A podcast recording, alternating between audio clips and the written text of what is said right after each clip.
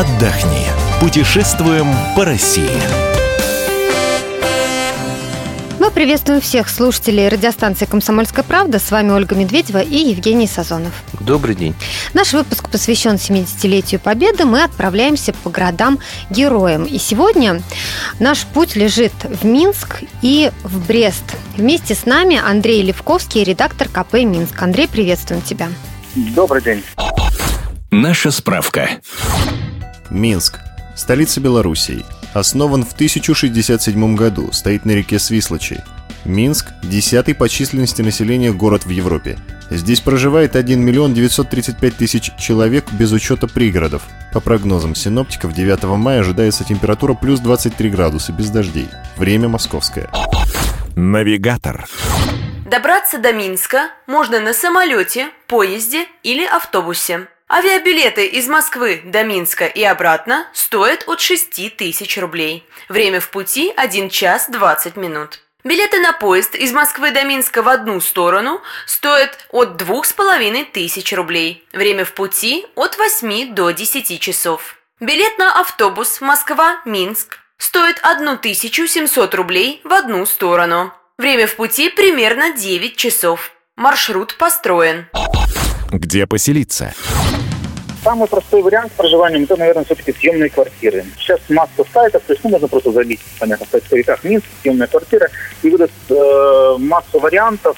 Стоят они по-разному, от буквально там двух-трех тысяч российских рублей в сутки за скромную однокомнатную квартиру где-нибудь в микрорайоне, не в центре города, до десятков тысяч рублей российских э, за приличные апартаменты в центре города. Вот. Кроме квартир можно заселиться в гостиницу. Ну, порядка, порядок цен примерно от трех тысяч рублей российских либо демократичные хостелы сейчас в Минске появились, последние годы очень активно развиваются. Там койку можно найти рублей, наверное, за 500. Вот. И, кстати, предупреждаю, что, во-первых, надо бронировать заранее, потому что в этом году ждать очень большой наплыв, в том числе россиян, ну, в основном даже россиян, на эти праздники. Поэтому лучше забронировать заранее. Это, во-первых.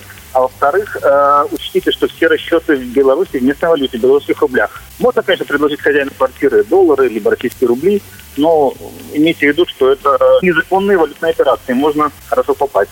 Андрей, скажи, пожалуйста, вот э, где нам лучше тогда поменять э, деньги? Еще до отъезда в Белоруссию или уже по прибытию? Если по прибытию, то где конкретно, куда посоветую? Евгений, на самом деле обменников в Минске очень много. Они буквально на каждом шагу. Это любое отделение банка, это отдельные киоски стоящие, в которых масса прямо на вокзале железнодорожном.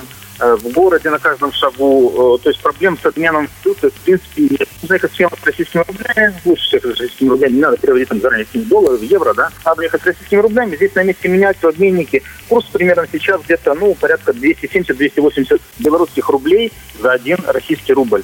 Поэтому не пугайтесь ценам э, в десятки тысяч, в миллионы. Это, ну, э, белорусская действительность. Где пообедать?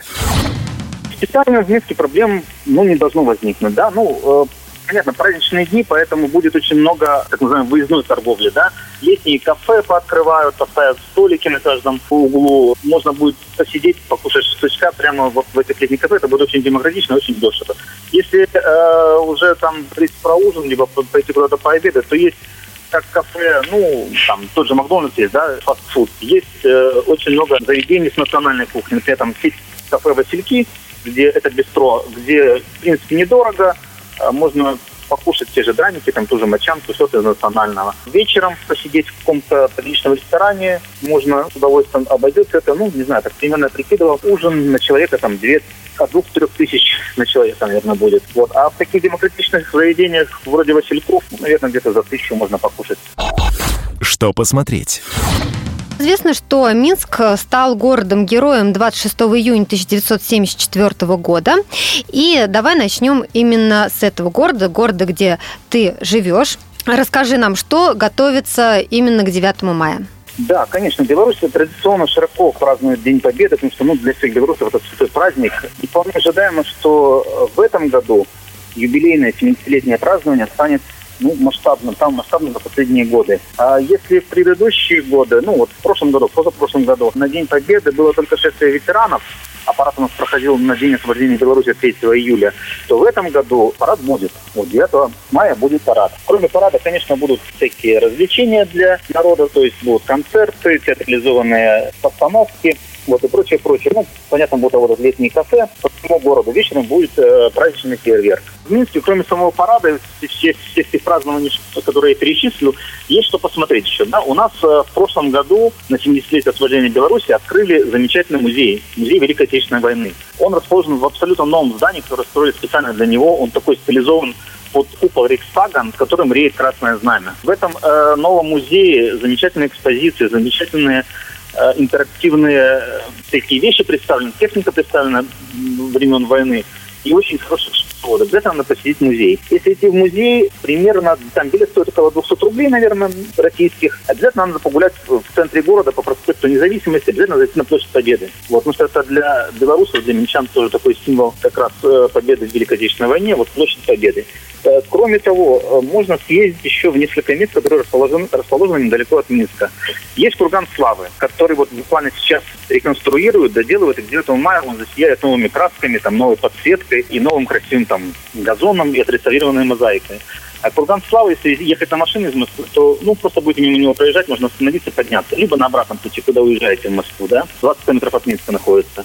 Есть еще э, такое очень э, популярное у туристов место, называется линия Сталина. Это целый историко-культурный комплекс, основу которого составляют сохранившиеся с 30-х годов, то есть перед войной строили укрепления доты э, Минского укрепрайона. Вот на самом деле немцы там не очень сильно задержали, то есть линия не сработала по-настоящему так, как хотели, так, как планировали, но отдельные доты, отдельные э, какие-то очаги сопротивления были, и вот можно приехать посмотреть вот эти доты, которые строили в 30-е годы, где советские бойцы держали оборону от немцев. И там много военной техники, много-много всяких экспозиций.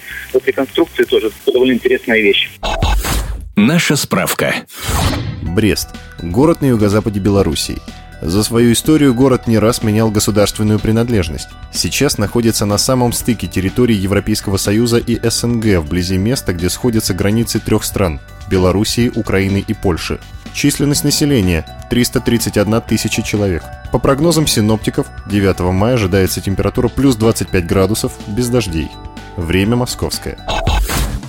Насколько нам туда нужно ехать, чтобы все неспешно посмотреть, чтобы там побыть? И как нам туда добираться? В Бресте будет э, какой-то праздничный концерт, будет вечером салют. В Бресте э, из военного, конечно, надо посмотреть Брестскую крепость. В крепости побывать стоит, ну, день на осмотр нужно, наверное, походить посмотреть, сходить на экскурсию, прогуляться немножко по Бресту, чтобы посмотреть город. Есть замечательная улица там советская, пешеходная, на которой расположена масса кафе, ресторанчиков небольших, э, где гуляют люди, то есть там прогуляться, посмотреть. То есть, в принципе, дня хватит. Но если не ехать, еще одно замечательное место, которое находится рядом с Брестом, э, в Белорусскую пущу. Потому что на Белорусскую пущу, конечно, нужен еще один день. Поэтому тут уже выбор за вами. Либо приехать в Минск, погулять здесь два дня и на один день съездить в Брест, посмотреть крепость, но не успеть в пущу. Либо можно ехать сразу в Брест, жить там. Причем на территории Белорусской пущи есть э, очень приличные недорогие гостиницы, отельчики, где кроме проживания, там он предоставит какие-то там есть и сауны, э, какие-то небольшие развлечения, но все это покататься можно попуще. Поэтому, ну, тут уже выбор за вами. А насколько заранее нужно озаботиться бронированием номеров, или мы можем приехать хоть в Брест, хоть в Пущу и без проблем найти пристанище? На праздники, я думаю, нет. Приехать и найти место будет сложно нужно бронировать заранее. Нужно вот прямо сейчас определяться, какие даты вы будете, когда вы собираетесь ехать в Минск или в Брест, искать места, бронировать, потому что, ну, ближе, конечно, к праздникам. В этом году ожидается, ну, скажем так, небывалый наплыв именно россиян на майские праздники, ну, связанный еще с годовщиной Победы, да, 70-летия. Плюс мы тут совсем рядышком, плюс, наверное, меньше стали ездить в дальнее зарубежье, поэтому Беларусь, Минск, Брест в этом году очень интересно, это уже нам рассказывают туроператоры. Вот массово едут и группы организованные, и, ну, так скажем, дикарями. Плюс там есть резиденция, кстати, Деда Мороза. У нас Дед Мороз местный, белорусский, живет именно в Белорусской пуще, там его резиденция. Его тоже зовут Дед Мороз или у него иное название? Вот этого зовут Дед Мороз. Это белорусский Дед Мороз, живет в Белорусской пуще, у него там целая резиденция. Единственное, что летом он, ну, вот весной, летом, осенью он живет без Снегурочки. Снегурочка только зимой с ним живет. Подсчитаем, во сколько нам обойдется поездка в Минск, если мы поедем на три дня туда, и отдельно во сколько обойдется поездка в Брест и Беловежскую пущу. Три дня в Минске, так, бюджетненько, да, можно отдохнуть, наверное, там, начиная от тысячи пяти. То есть это самое дешевое жилье и скромненько где-то кушать, да, в каких-то бистро, в каком-то общепите, не в крутых ресторанах. Если брать низкие цены, то их, наверное, надо поделить еще на полтора примерно, чтобы понять уровень цен в Бресте. То есть жилье будет стоить немножко дешевле.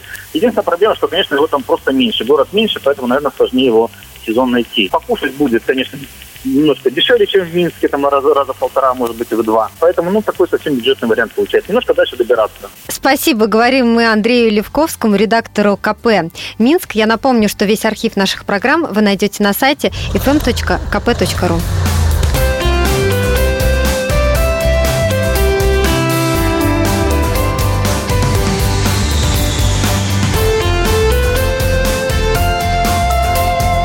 Отдохни.